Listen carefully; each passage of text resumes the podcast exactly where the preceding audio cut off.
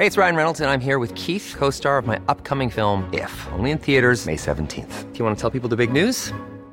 All right, I'll do it. Sign up now and you'll get unlimited for $15 a month in six months of Paramount Plus Essential Plan on us. Mintmobile.com slash switch. Upfront payment of $45 equivalent to $15 per month. Unlimited over 40 gigabytes per month. Face lower speeds. Videos at 480p. Active Mint customers by 531.24 get six months of Paramount Plus Essential Plan. Auto renews after six months. Offer ends May 31st, 2024. Separate Paramount Plus registration required. Terms and conditions apply if rated PG. There's a mistake. Moonlight, you guys won Best Picture. Well, there were three of us in this marriage. Ich zitiere, Herr Präsident, mit Verlaub, Sie sind ein Arschloch. Und wenn die Frauen mit den Boys schlafen, dann müssen sie sich hier anfassen. Well, I'm not a crook. Does everybody remember our Nipplegate? Ich nehme diesen Preis nicht an. I did not have sexual relations with that woman. Wenn wir Freunde wären, dann müsstest du so einen Scheiß überhaupt nicht machen. Ich wiederhole, ich gebe Ihnen mein Ehrenwort. Herzlich willkommen bei Ehrenwort, ein Podcast über Skandale. Ich bin Jakob Und ich bin Fabienne. und wir sprechen alle zwei Wochen über die großen und die kleinen Skandale aus Politik, Popkultur und Zeitgeschichte. In der letzten Folge haben wir zum Beispiel über die Dixie Chicks gesprochen und einen, wenn nicht sogar den größten Skandal, den die Country-Szene in den Vereinigten Staaten je erlebt hat. Und in dieser Woche wird es um etwas ganz anderes gehen. Um was genau, werden wir gleich erfahren. Ich weiß es selbst noch nicht und bin ganz gespannt, was Fabienne uns heute mitgebracht hat. Na, ich habe mir gedacht, dass unser Podcast nach all den politischen Themen, die wir zuletzt verhandelt haben, auch mal wieder ein bisschen was Schmuddliges vertragen könnte. Oh ja. Ein bisschen mehr Sexiness. Und wo sollte man die besser bekommen als im London der 1960er Jahre? Die heutige Geschichte ist quasi die kleine Schwester der Profumo-Affäre, über die wir hier ja auch schon gesprochen haben. Und eine meiner Lieblingsgeschichten? Ah, vielen Dank. Und der Skandal, um den es heute geht, ist die Geburtsstunde zweier Phänomene, mit denen wir heute noch zu tun haben und für die wir mittlerweile folgende Begriffe gefunden haben. Slut-Shaming und Revenge-Porn. Oh, Vielleicht für diejenigen von euch, die nicht damit vertraut sind. Jakob, magst du uns vielleicht ganz kurz aufklären, in deinen eigenen Worten, was bedeutet beides? ist jetzt natürlich ein sehr undankbarer Job für mich, diese zwei grausamen Begriffe zu erklären. Also Slut-Shaming, ein relativ junger Begriff, würde ich sagen, der letzten 10, 15 Jahre vielleicht. Jedenfalls habe ich ihn dann erst wahrgenommen. Bezeichnet, und korrigiere mich, falls ich falsch liege, dass man vornehmlich weibliche Personen dafür verurteilt, dass sie wechselnde GeschlechtspartnerInnen haben. Richtig? Korrekt. Also während männliche Personen ganz tolle Typen und Hechte und was weiß ich nicht für Helden sind, wenn sie mit möglichst vielen Partnern, Partnerinnen ins Bett gehen, ist es beim weiblichen Geschlecht eher ein Makel, ja, etwas, was den Frauen nicht zugestanden wird. Und Revenge Porn, etwas sehr Unangenehmes, bezeichnet in der Regel Videos von Sexualakten, die ohne die Zustimmung des oder der jeweils anderen veröffentlicht wird, zum Beispiel im Zuge einer Trennung. Ganz genau. Oder es geht um Fotografien. Meistens geht es dann darum, jemanden, mit dem man noch in einer Beziehung ist, die Person zu erpressen, dass sie da in dieser Beziehung bleibt. Oder es geht darum, jemandem nochmal einen mitzugeben, von dem man sich längst getrennt hat. Und genau um eine solche Trennung soll es auch in der heutigen Folge gehen. Wir sprechen über die Scheidung des Herzogs und der Herzogin von Argyle. Einigen von euch vielleicht bekannt in Serienform als A Very British Scandal. Okay, ich habe jetzt weder die Serie gesehen, noch jemals diesen Namen gehört. Müsste ich die eigentlich kennen? Es ist schon sehr nischig, dieses Wissen. Ich muss jetzt auch vorausschicken, dass ich die Serie auch nicht gesehen habe, weil man sie nur mit dem BBC iPlayer sehen kann Mhm. und ich nicht einsehe, noch einen Streaming-Service runterzuladen. Also irgendwo reicht's. Deshalb, ich würde schon sagen, es ist Kategorie unnützes Wissen. Aber so wie einige dieser Geschichten hier im Podcast, es wird wahrscheinlich nie die Millionenfrage bei Jauch sein. Vielleicht schon. Aber es ist auf jeden Fall interessant und man kann froh sein, dass man selbst nicht drinne steckte. Aber dann klär uns doch mal auf, wer sind die Argyles? Dazu komme ich auf jeden Fall noch. Vielleicht vorab, die Scheidung von beiden war die damals öffentlichste teuerste, schmutzigste und längste. Die Menschen damals wussten ja gar nicht, was noch alles auf sie zukommen würde und auf uns. Johnny Depp und Amber Heard waren Namen, die man damals noch nicht kannte. Oder auch Melinda Gates, die fast 80 Milliarden Dollar mit ihrer Scheidung gemacht hatte. Das waren Dimensionen, an die hat in den 60er Jahren noch niemand gedacht. Die Argyles waren sowas wie die Pioniere der schmutzigen Scheidung, also eine meiner allerliebsten Skandalkategorien. Aber lasst uns wie immer vorne anfangen, und zwar bei der Frau, die im Zentrum dieses Skandals steht und im Interesse der öffentlichen Aufmerksamkeit, und sie heißt Margaret Wickham. Ethel Margaret Wickham kommt am 1. Dezember 1912 in einer Kleinstadt nahe Glasgow, Schottland zur Welt. Sie ist das einzige Kind von Helen und George Wickham und Vater George ist ein klassischer Self-Made-Millionär, würde man heute sagen. Also neues Geld durch seine Hände Arbeit. Er ist im Vorstand eines großen Textilkonzerns.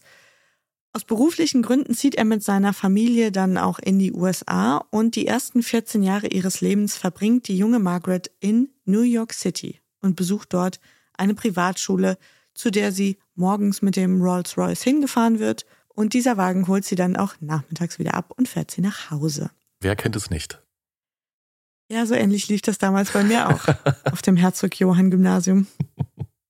Margaret stottert leicht und sie leidet auch natürlich darunter. Und wenn sie es dann mal vergisst, dann ist immer schon ihre Mutter gleich zur Stelle, um sie daran zu erinnern, also quasi täglich.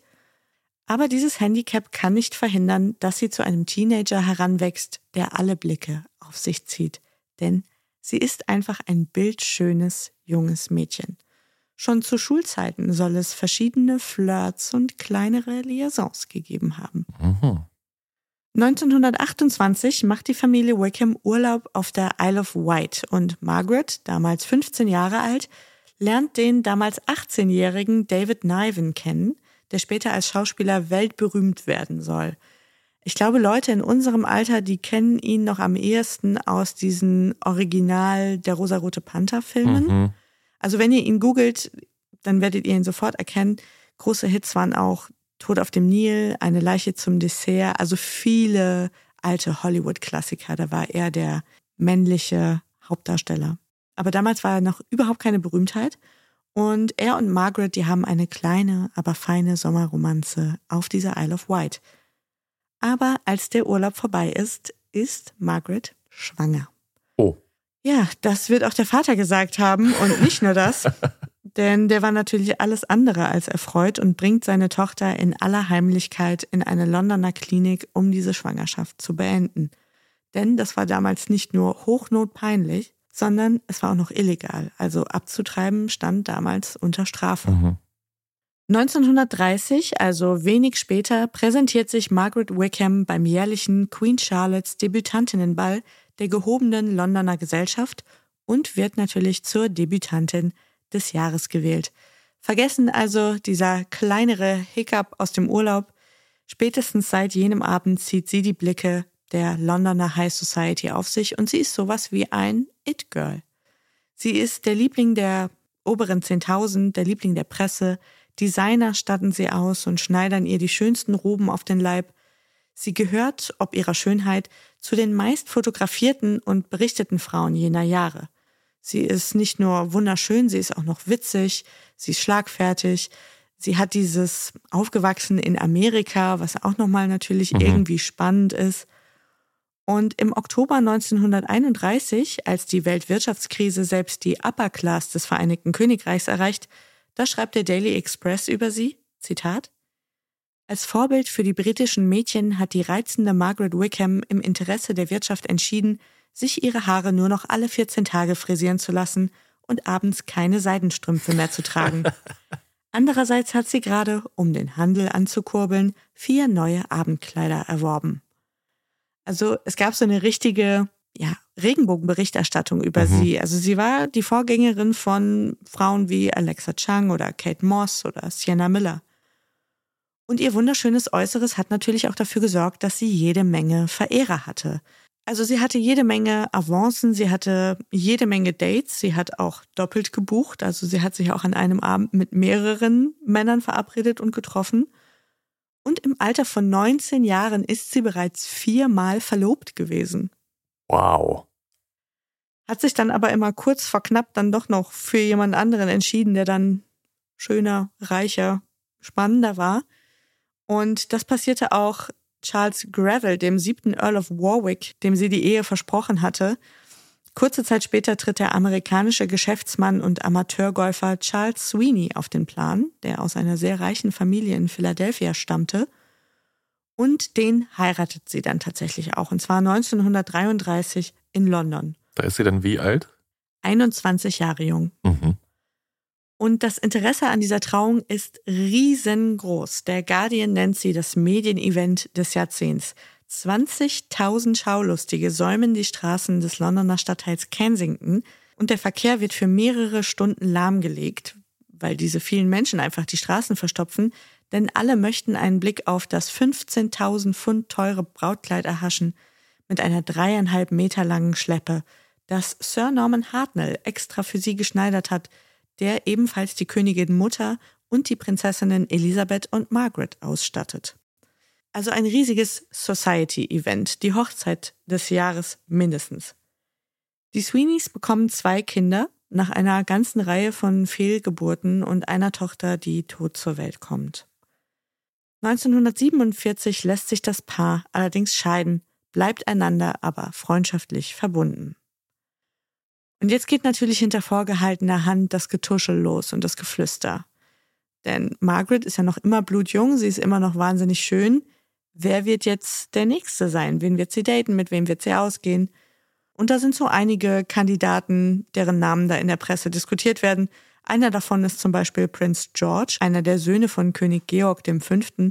Aber auch Hollywood-Stars sind dabei, Geschäftsmänner, Sportler, Diplomaten. Die männliche Creme de la Creme. Genau, es wird viel diskutiert und spekuliert. Sie verlobt sich tatsächlich dann auch noch einmal mit einem amerikanischen Bankier, der lässt sie dann aber sitzen für eine andere Frau. Sie hat verschiedene Beziehungen, mal längerer, mal kürzerer Natur. Es ist auf jeden Fall ganz gut was los bei ihr und man muss ja auch fragen, warum eigentlich nicht? Sie ist ja jetzt niemandem mehr irgendwie was schuldig. Aber nur ein paar Jahre später, da wird Margaret zum zweiten Mal den Bund fürs Leben schließen. Am 22. März 1951 heiratet sie Ian Campbell, den Duke of Argyll. Anfangs das perfekte Match, denn er hat den Titel und sie hat das Geld. Und gemeinsam sind sie jetzt der Herzog und die Herzogin von Argyll. Die beiden sind so ein bisschen die Benefer des Commonwealth. Der Duke, der fünf Jahre in Kriegsgefangenschaft war, der hat mit seinem Adelstitel auch das dazugehörige Inverary Castle in Schottland geerbt. Ich würde dir mal ein Foto zeigen von diesem Schloss. Wow.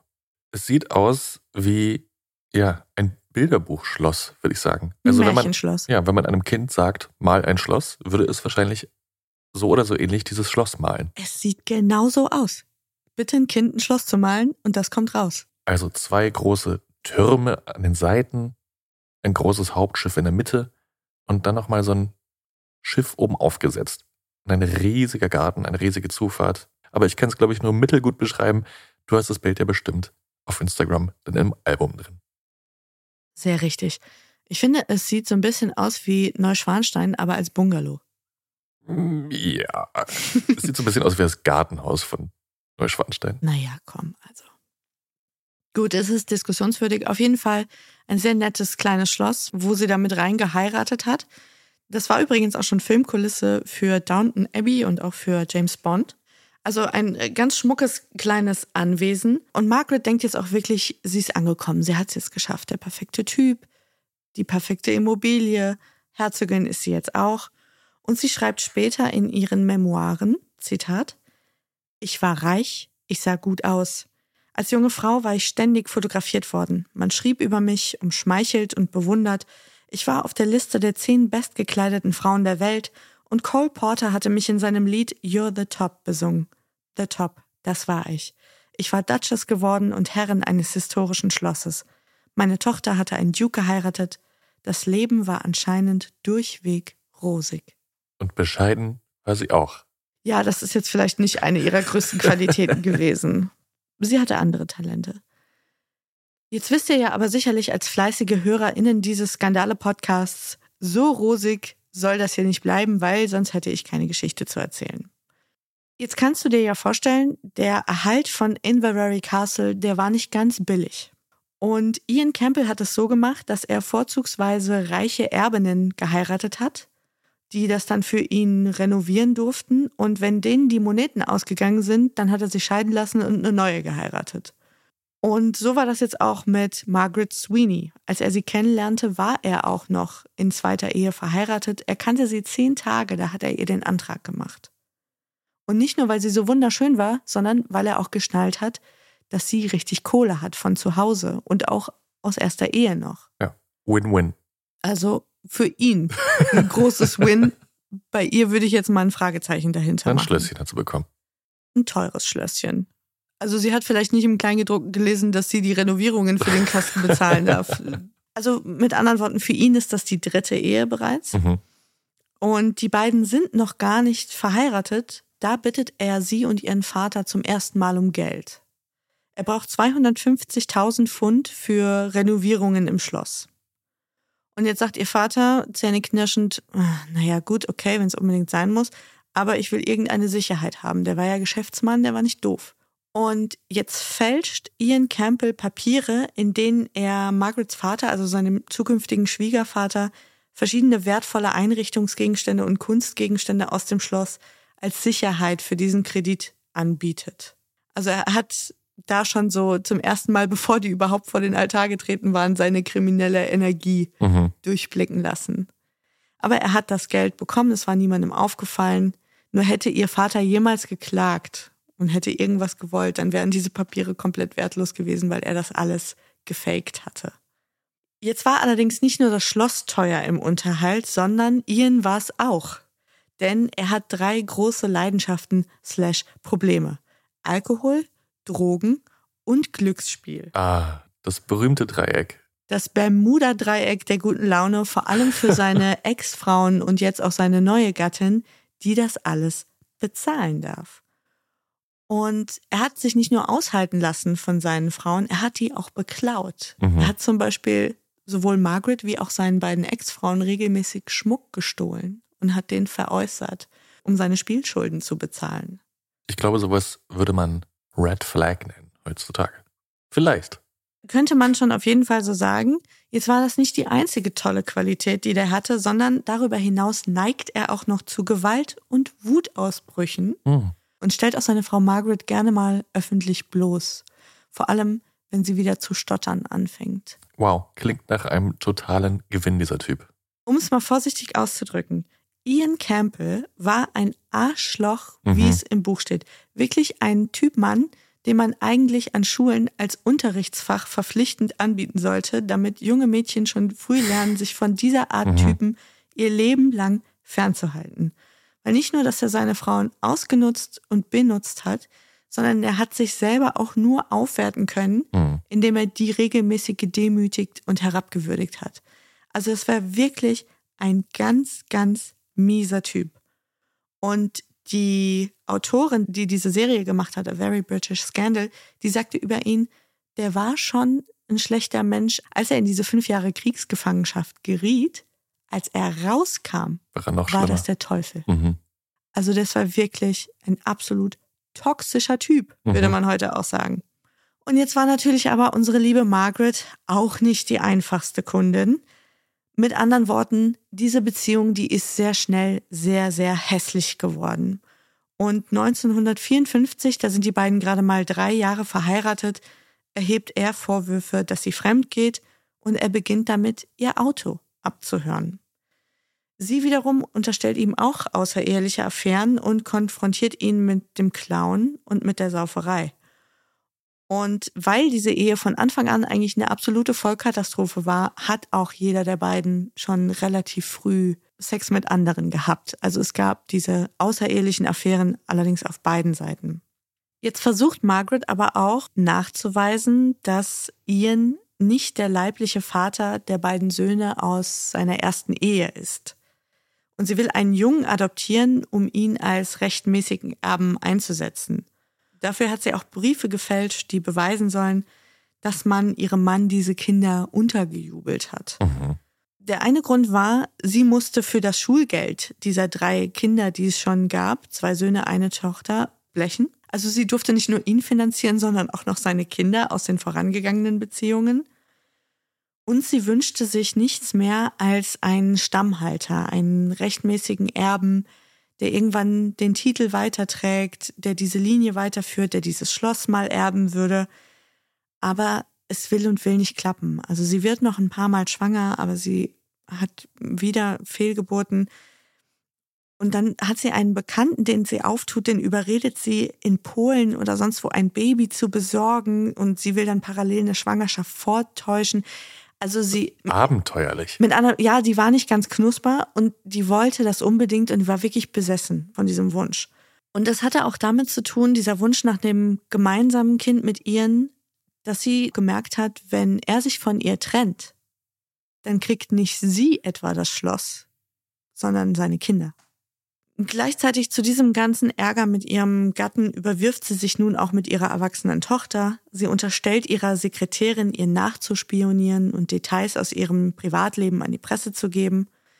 Die Dame erstattet dann wiederum Anzeige wegen Verleumdung und es kommt dann auch zum Prozess, in dessen Lauf Margaret auch keine besonders gute Figur macht und nicht besonders sympathisch rüberkommt. Es wird dann zum Beispiel öffentlich oder die Presse deckt dann auf, dass sie auch Freunde bestochen hat, für sie zu lügen vor Gericht.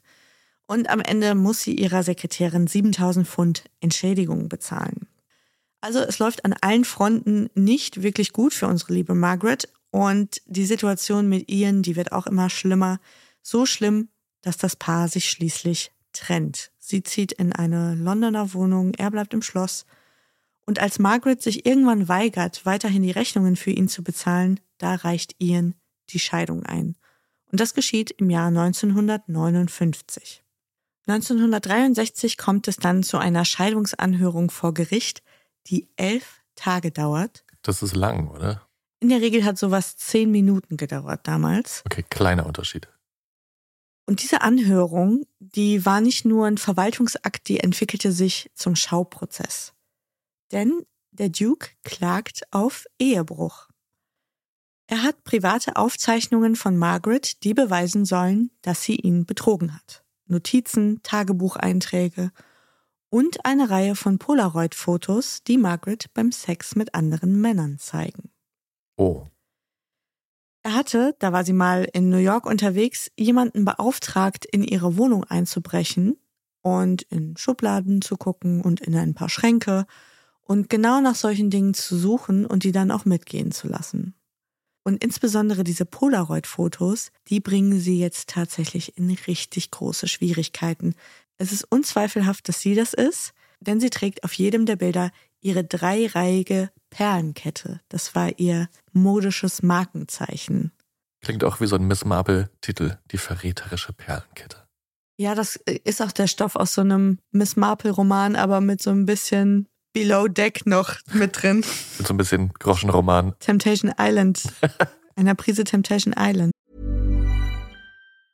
Hey, it's Ryan Reynolds, and I'm here with Keith, co star of my upcoming film, If, only in theaters, May 17th. Do you want to tell people the big news? All right, I'll do it. Sign up now and you'll get unlimited for $15 a month in six months of Paramount Plus Essential Plan on us. Mintmobile.com slash switch. Upfront payment of $45 equivalent to $15 per month. Unlimited over 40 gigabytes per month. Face lower speeds. Videos at 480p. Active Mint customers by 531.24 get six months of Paramount Plus Essential Plan. Auto renews after six months. Offer ends May 31st, 2024. Separate Paramount Plus registration required. Terms and conditions apply if rated PG. Also sie ist auf diesen Bildern nackt. Es ist nur diese dreireihige Perlenkette zu sehen, ohne die sie niemals aus dem Haus ging. Jetzt behauptet ihr Ex-Mann, beweisen zu können, dass seine damalige Frau mit 88 Liebhabern verkehrt habe, darunter zwei Minister des aktuellen Kabinetts und drei Mitglieder der königlichen Familie. Wow. Also man muss ja wirklich sagen, dass diese Eheleute oder jetzt frisch geschiedenen Eheleute der feuchte Traum der Klatschpresse gewesen sein müssen. Du kannst es dir denken, die Öffentlichkeit hat wahnsinnig Anteil genommen mhm. an dieser Geschichte. Es war perfekt leckermäulig. Es war richtig das, was man sich so erhofft, wenn man so ein kleines Schmuddelheftchen Mhm. kauft oder mal so in die Klatschspalten seiner Tageszeitung guckt. Und es ist natürlich auch nicht so schwer sich vorzustellen, dass einem Großteil der Herren in der Londoner gehobenen Gesellschaft auch das Herz gehörig in die Hose Ja. gerutscht sein dürfte. Schließlich hatte man natürlich auch Schiss, irgendwann morgens beim Frühstücksei den eigenen Namen im Zusammenhang mit diesem Prozess in der Zeitung zu lesen. Klar.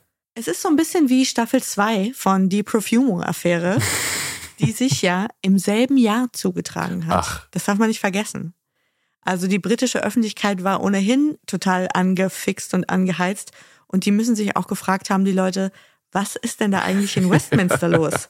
Macht da noch jemand Politik oder wird da eigentlich den ganzen Tag nur noch rumgepimpert? Also das ganze Königreich spricht über diesen Prozess, entweder weil man sich das Maul darüber zerreißt oder weil man Panik hat, dass man mit reingezogen wird. Aber nicht so schwer vorzustellen. Am meisten hat natürlich Margaret ihr Fett wegbekommen. Die wird von der Presse nur noch genannt die Dirty Duchess oder die Fellatio Duchess. Sie wird zum Synonym für Frivolität, für das Laster, für sexuelle Ausschweifungen und Eskapaden. Kurzum, sie soll sich mal so richtig schämen. Mhm. Und mittlerweile, nur um das auch vielleicht mal einzuordnen, ist sie schon über 50 und sie ist auch gerade Großmutter geworden. Ach, Also das war vom Timing jetzt auch nicht besonders toll und es war auch nicht schön, all diese Dinge über sich in der Zeitung zu lesen. klar. Für am meisten Aufregung sorgen selbstverständlich die Polaroid-Bilder. Auf einem der Fotos ist zu sehen, wie Margaret Oralsex mit einem Mann hat, dessen Kopf nicht mehr ganz auf dieses Foto passte, also abgeschnitten war. Und jetzt spekuliert die Presse wochenlang über die Identität des kopflosen Mannes, wie er genannt wird. Mhm. Die Gerüchteküche kocht über. Politikernamen, Royals, Hollywood-Größen stehen in Verdacht, aber auch ein amerikanischer Geschäftsmann, ein Mitarbeiter des Savoy Hotels und der deutsche Diplomat Sigismund von Braun, Bruder von Werner von Braun.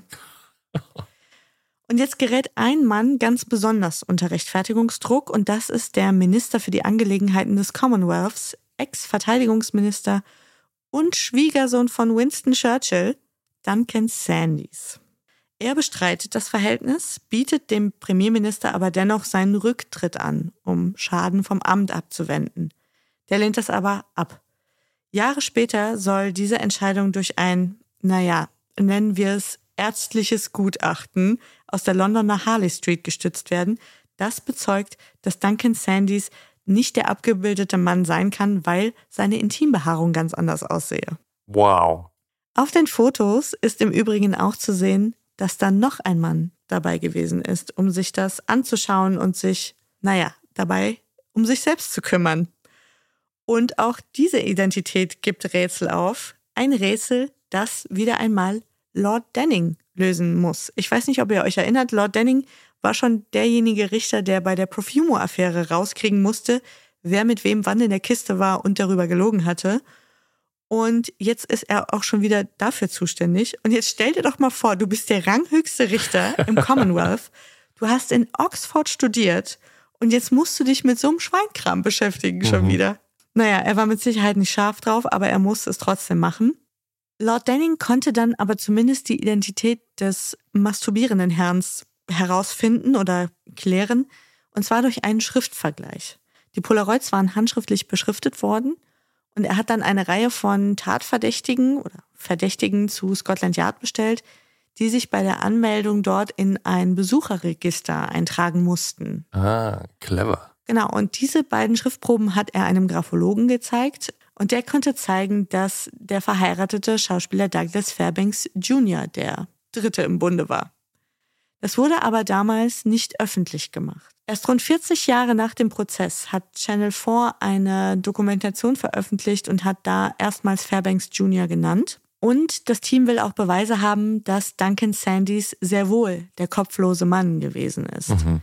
Einfach weil es zu dieser Zeit in ganz England eine einzige Polaroid-Kamera gegeben haben soll. Nein, Und die gehörte dem Verteidigungsministerium. das darf nicht wahr sein. Ich hatte mich schon gewundert, dass es zu dieser Zeit schon Polaroid-Kameras überall gab, aber das macht die, das macht die Geschichte ja noch schärfer. Wie belastbar das jetzt tatsächlich ist, weiß ich nicht, denn es gab auch andere Theorien. So behauptet zum Beispiel viele Jahre später Lady Colin Campbell, eine Schwiegertochter des Dukes, dass es sich bei dem kopflosen Mann um einen amerikanischen Geschäftsmann namens Bill Lyons gehandelt habe. Ganz genau werden wir das niemals wissen, denn die Akten von Lord Dennings, die sind noch immer nicht der Öffentlichkeit zugänglich gemacht, sondern bisher wurde Jahr um Jahr dieser Status Verschlusssache verlängert. Das scheint ja wirklich ein Verhandlungsstück nationaler Sicherheit zu sein. Ja, wobei heute muss man sagen, mein Gott, Leute, ist doch egal, jetzt sagt es doch einfach. Sind eh wahrscheinlich alle Involvierten schon nicht mehr unter uns. Sei es drum. Bevor wir zum Urteilsspruch kommen, auch Margaret hat vor Gericht Vorwürfe erhoben, wenn auch nicht ganz so schmutzige wie ihr Ex-Mann. Sie behauptet, der habe ein Verhältnis mit ihrer Stiefmutter angefangen also der zweiten Frau ihres Vaters, die tatsächlich ein Jahr jünger war als sie. Was ist denn da los gewesen? Ja, fragt man sich. Da die Herzogin das aber nicht beweisen konnte, musste sie auch noch im Nachgang eine Strafe in Höhe von 25.000 Pfund an die Dame zahlen wegen übler Nachrede und Verleumdung. Aber man muss ehrlich sagen, Sodom und Gomorra, diese ganze Scheidung. ja, echt. Der Vorsitzende Richter Lord Wheatley scheidet schließlich die Eheleute Argyle. Die Verlesung des Urteils dauert drei Stunden. Es umfasst 50.000 Wörter und ist damit das längste Urteil der schottischen Rechtsgeschichte. Nein. Und es ist die soziale Vernichtung von Margaret Campbell. Mhm. Wheatley attestiert ihr, wörtliches Zitat, sie war eine hochgradig sexuell veranlagte Frau, die mit normalen Beziehungen nicht zufrieden war und begonnen hatte, sich abscheulichen sexuellen Aktivitäten hinzugeben um einen entarteten sexuellen Appetit zu befriedigen. Mein Gott. Sie war eine völlig promiskuitive Frau, deren sexueller Appetit nur mit einer Reihe von Männern befriedigt werden konnte. Ihre Einstellung zur Heiligkeit der Ehe war das, was moderne Menschen als aufgeklärt bezeichnen würden, was aber im Klartext völlig unmoralisch war. Im weiteren Verlauf des Urteilsspruchs geht er auch noch darauf ein, dass Margaret ja Anfang der 40er Jahre einen Unfall hatte. Sie war ein Aufzugsschacht runtergefallen und sie hat sich da wirklich ganz, ganz massiv verletzt. Sie hatte sich wörtlich den Schädel gebrochen. Also es war ein Wunder, dass sie das überlebt hat. Und jetzt erklärt Lord Wheatley, dass die Verletzungen, die sie bei dem Sturz sich zugezogen habe, dass die der Grund seien für ihren nicht zu sättigenden sexuellen Appetit. In ihrem Wikipedia-Artikel heißt es, nach ihrer Genesung stellte sich heraus, dass sie nicht nur ihren Geschmacks- sowie ihren Geruchssinn verloren hatte, sondern nach Beobachtung von Bekannten offensichtlich sexuell unersättlich geworden war, was eine weitere Intensivierung ihres bisherigen Liebeslebens zur Folge hatte. Das klingt alles sehr fundiert. Ich bin jetzt auch keine Medizinerin, aber ich halte es jetzt mal als Laie für doch sehr unwahrscheinlich. Also, wie gesagt, das hätte ein ganz normaler behördlicher Akt sein können, diese Scheidung, ein Papier, das von beiden unterschrieben wird und jeder geht seiner Wege. Stattdessen hat der Richter Wheatley das Momentum mal genutzt, um ein Exempel zu statuieren. Er hat die Polaroids von Margaret zwar nicht im Gericht gezeigt, aber er hat sie in größtmöglichem Detail beschrieben.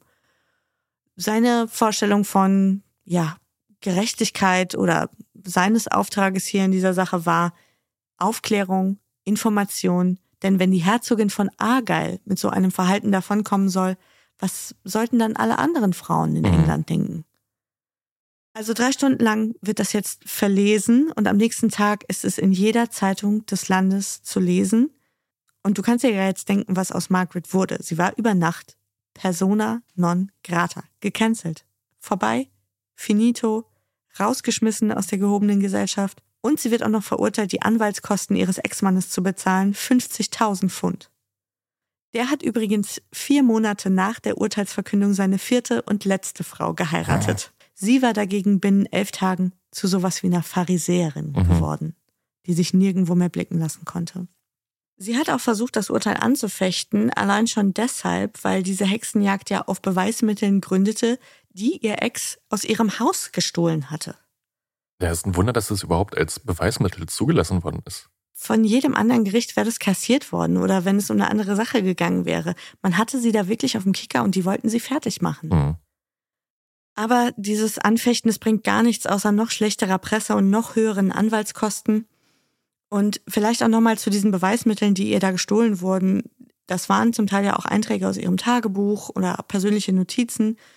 Und da waren tatsächlich auch Listen dabei oder da waren die Namen von vielen Männern drin, mit denen sie tatsächlich auch ein Verhältnis hatte. Und sie wurde zu jedem einzelnen dieser Namen dieser Männer auch vor Gericht befragt, aber sie hat immer geschwiegen. Und später hat sich auch herausgestellt, dass sie das deswegen gemacht hat, weil einige dieser Männer, die in ihren Büchern da drinnen standen, schwul waren. Das waren mhm. einfach Freunde von ihr. Mhm. Aber sie konnte sie damit ja nicht entlasten, Klar. Weil auch Homosexualität zu dieser Zeit in England noch unter Strafe stand. Also sie hat auch deswegen sich nicht verteidigt oder ihre Weste nicht reingewaschen, weil sie dann gewusst hat, dann werde ich hier irgendjemanden verraten und in größte Schwierigkeiten bringen. Ja. Das war ihr dann auch schon wichtiger, als den eigenen Ruf reinzuwaschen. Das muss man ihr vielleicht auch mal hoch anrechnen.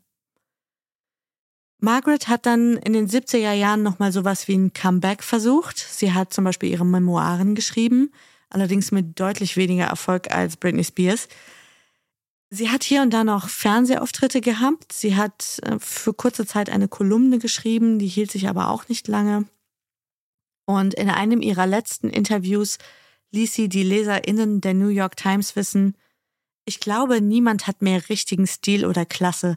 Alle sind alt und fett geworden.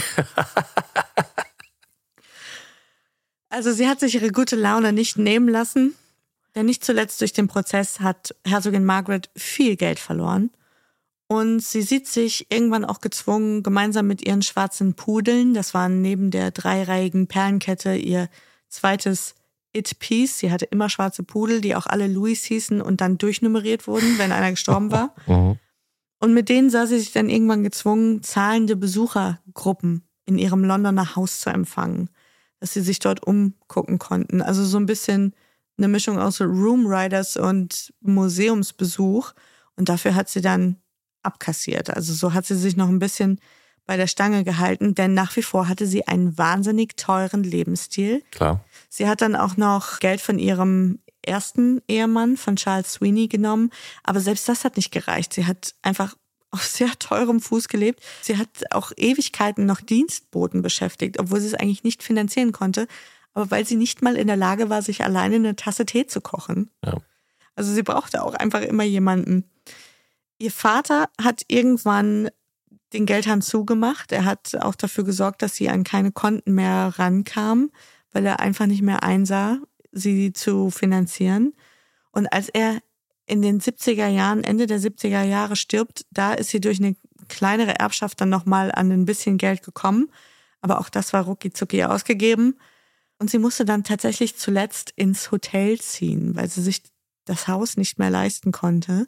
Und als sie dann irgendwann die Rechnungen dieses Hotels auch nicht mehr bezahlen kann, bringen ihre Kinder sie in ein Londoner Altersheim, wo sie 1993 nach einem Sturz völlig verarmt verstirbt im Alter von 80 Jahren. Puh. Ja, und es war ihr Wunsch, in Inverary Castle beerdigt zu werden. Das hat sich nicht erfüllt. Sie ist neben ihrem ersten Ehemann Charles Sweeney begraben worden. Sarah Phillips, die A Very British Scandal gemacht hat, ich habe sie vorhin schon mal zitiert, die sagte über Margaret, Zitat, Sie ist in gewisser Weise brillant und tragisch, aber auch triumphierend. Denn stellen Sie sich den Mut vor, wenn dieses Urteil in der Zeitung veröffentlicht wird. Es geht um die ganze Welt. Und obwohl die Polaroid-Fotos inzwischen alle verblasst sind, es gibt endlose Fälschungen. Jeder weiß, was auf dem Foto zu sehen ist. Wenn sie tot ist, wird ihr Spitzname immer noch Blowjob Duchess lauten. Kannst du dir vorstellen, wie mutig es ist, morgens aufzustehen, deinen Pudel an die Leine zu nehmen, deinen Lippenstift aufzutragen, deine Perlen anzuziehen und mit deinem Pudel in den Park zu gehen? Stellen Sie sich den Mut vor, der dazugehört. Amen. Ja, und das war die Geschichte des Herzogs und der Herzogin von Argyle, einer der ersten großen, schmutzigen Promischeidungen unglaubliche Geschichte. Also wirklich sowas wie die Fortsetzung oder der Spin-off von der Profumo-Affäre, muss man sagen. Auf jeden Fall. Also die Menge an Schmuddelkram in hohem Hause ist ja wirklich irre.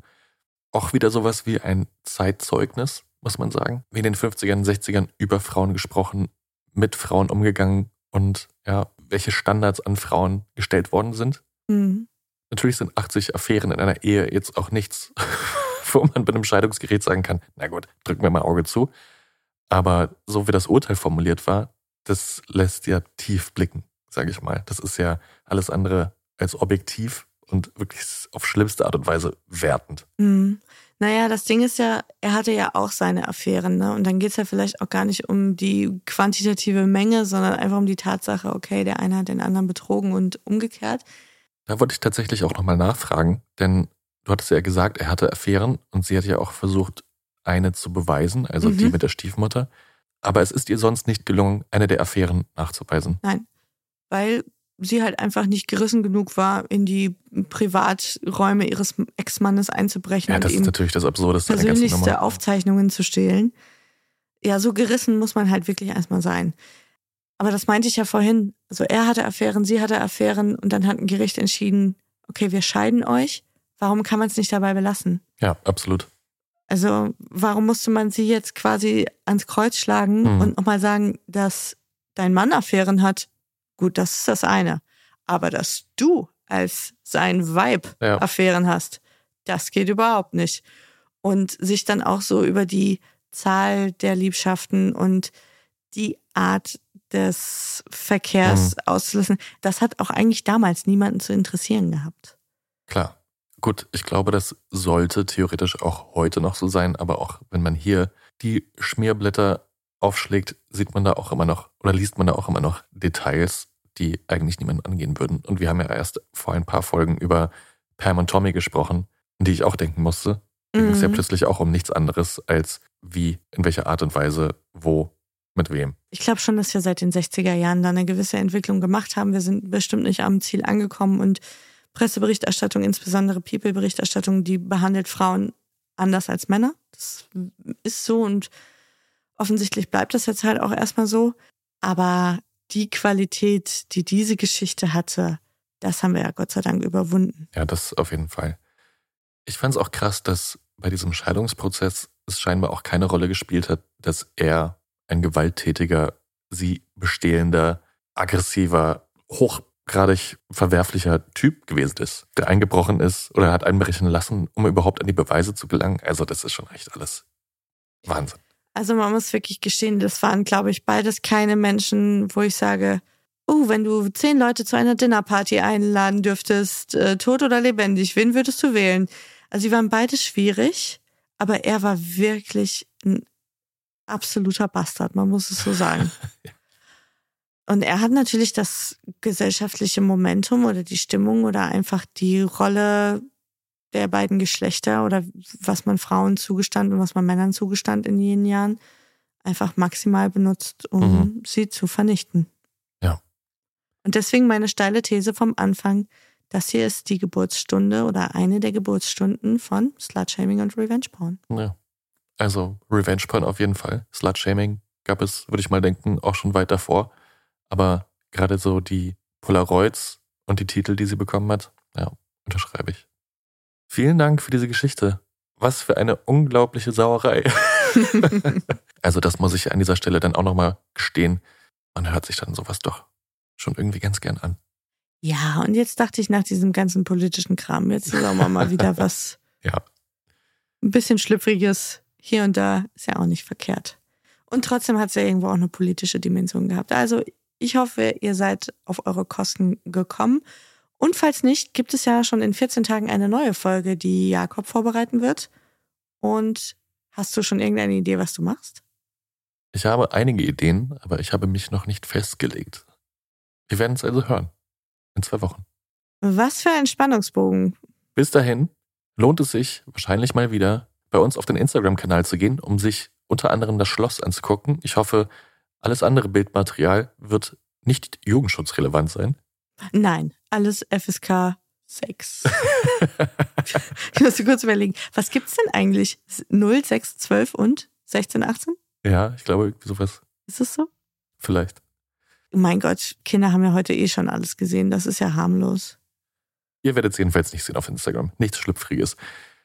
Und ansonsten, vergesst nicht, uns überall zu abonnieren, wo es uns zu abonnieren gibt. Auf Instagram, auf Spotify, auf der Podcast-App eurer Wahl. Lasst uns auch gerne eine Review da. entweder in geschriebener Form bei Apple oder als Stern in allen anderen. Ihr könnt uns auch eine E-Mail schreiben an info@ehrenwort-podcast.de, zum Beispiel mit Lob, Anregungen, Themenwünschen, lieben Grüßen, was auch immer euch auf dem Herzen liegt.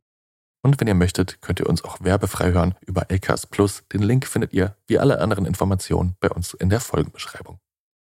Dort findet ihr im Übrigen auch den Link zu unserem PayPal-Spendenkonto. Solltet ihr Lust haben, uns auf einen Kaffee einzuladen, könnt ihr das gerne tun. Wir freuen uns über jede Unterstützung. Und sonst hören wir uns in zwei Wochen wieder. Dir vielen Dank, Fabienne, und bis nächstes Mal. Bleibt sauber. Und sexy. Tschüss. Tschüss.